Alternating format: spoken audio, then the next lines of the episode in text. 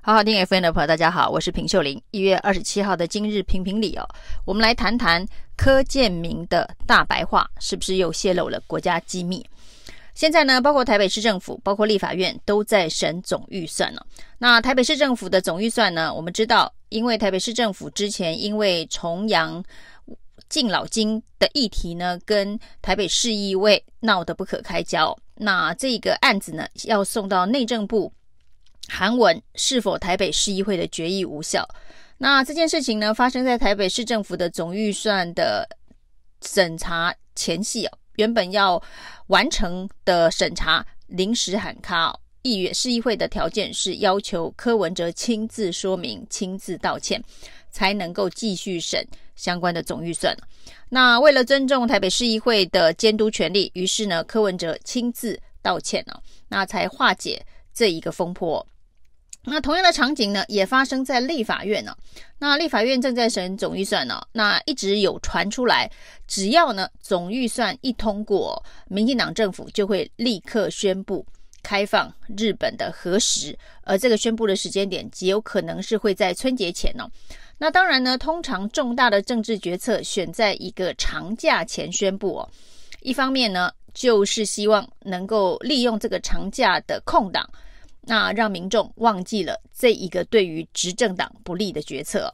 那选在总预算结束、春节前夕宣布这样子的一个开放核实的重大决策，其实对民党政府来讲是最有利的一个时间点哦。这个算盘打起来，当然大家会猜测，一旦总预算通过，那春节前夕立刻宣布，可以让整个后坐力降到最低啊。那这样子的一个风声呢，在台北政坛这两天是传得非常的盛哦。但是呢，这一个民进党的总召柯建铭哦，告诉在野党的立委说：“你们不要再问了，因为呢，有关于开放日本核食这件事情哦，是总统和国安团队的决策哦。他说呢，连他都没资格问哦。那连民进党执政党的立委。”国会议员都没资格问的重大政府的决策，到底会是什么样的决策？柯建铭说的非常神秘哦，这是一个国安决策，它关系到的是国家安全呢。那是把开放核食上纲到国家安全呢？这的确也是让大家觉得很匪夷所思啊。那到底是不是？总预算过关会立刻宣布，柯建铭说他没资格问了，不只是他自己没资格问了，身为执政党的大党鞭说他没资格问，他还说呢，国民党的立委那当然更没资格了。那国民党只要好好的监督就好了，不要在审查总预算的时候问这些有的没的。那好好的监督，可是又不能问，那不能问，不知道。到底会做什么样的决策？请问又要如何好好的监督哦？那柯建铭到底为什么会说出这么荒唐的话哦？因为他说呢，这个开放核实这件事情啊，是国安议题啊。中国跟台湾是全世界现在两个唯一没有开放日本核实的。那如果中国抢先宣布，我们就完蛋了，是有这么严重吗？那时间点这么的重要，那如果担心中国抢先宣布，那你就赶快宣布。那为什么又怕会发生变数？要在总预算审完之后才宣布？那这不是在欺骗在野党，这是在欺骗全国人民吗？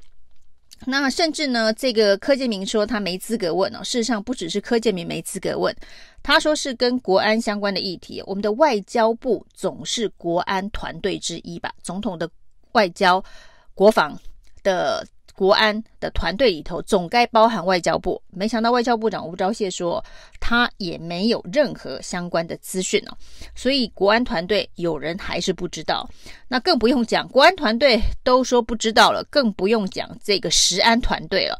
那陈时中、苏贞昌当然也对这件事情是不知情的。那就大党边柯建铭的说法，大家都没资格问，都没资格了解。那唯一有资格知道开放时间点的，只有总统他的国安团队哦。那整件事情呢，就是莱猪案的翻版了。那大家就说，跟当时呢莱猪案，这个由总统府举行了一场记者会。然后连民进党的指，那当时的柯建铭当然是不是没资格问，他根本不知道要发生这个事情了。所以呢，当天呢是在蔡英文总统要召集执政党的立委，在中午的时候参叙宣布要开记者会讲开放莱猪这件事情哦，那甚至当场还有民进党的立委哭了，因为事前完全没有被告知哦。那总统府随即展开记者会哦，那片面宣布开放莱猪，用行政命令的方式完全跳过国会的程序哦。那在后面所发生的事情。当然呢，一连串哦，包括了这个在野党在立法院里头的抗争，那包括了执政党也非常的为难哦。那这中间呢，也认为说要有程序沟通，后来用行政命令也改成相关的法律修法等等的一连串的善后，都是因为。大家都没资格问的一个决策，由总统府自己片面宣布了。那何时现在不就是在复制莱猪吗？当时在莱猪事件发生之后呢，民进党也说缺乏了事先沟通这件事情是最大的败笔哦。所以事前沟通的共识在哪里？这件事情不就也是复制在何时上面吗？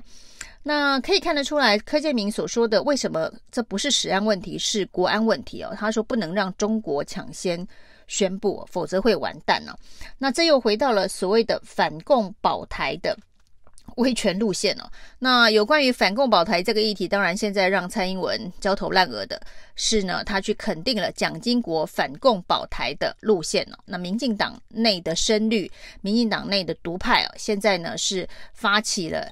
甚至联署要谴责蔡英文这种做法，那甚至呢，这个蔡英文过去的文胆，有人多都还说，当民进党喊出“反共保台”这四个字的口号的时候呢，就已经在跟这个国民党做政治利益的交换了，这是缺乏价值理念的一个政治的操作手法。那其实呢，有关于被中国先宣布就完蛋了这件事情哦，不久前发生的事哦，要加入 CPTPP 的申请这件事情哦，讲了非常非常的久，但是呢，政府都一直没有动作，直到被中国抢先宣布去申请 CPTPP 哦，隔了一个礼拜，那台湾就也去宣布申请哦，这就是当时被抢先了一步哦。那是不是因为 CPTPP 我们晚了一步去申请，已经完蛋了？所以呢，现在担心开放核食，如果又比中国宣布晚了一步的话，那就是更加的完蛋了。那我们的政府难道没有人需要为这个 CPTPP 被中国抢先申请而做一些检讨吗？这个国安团队到底是不是情报失算，还是呢这个？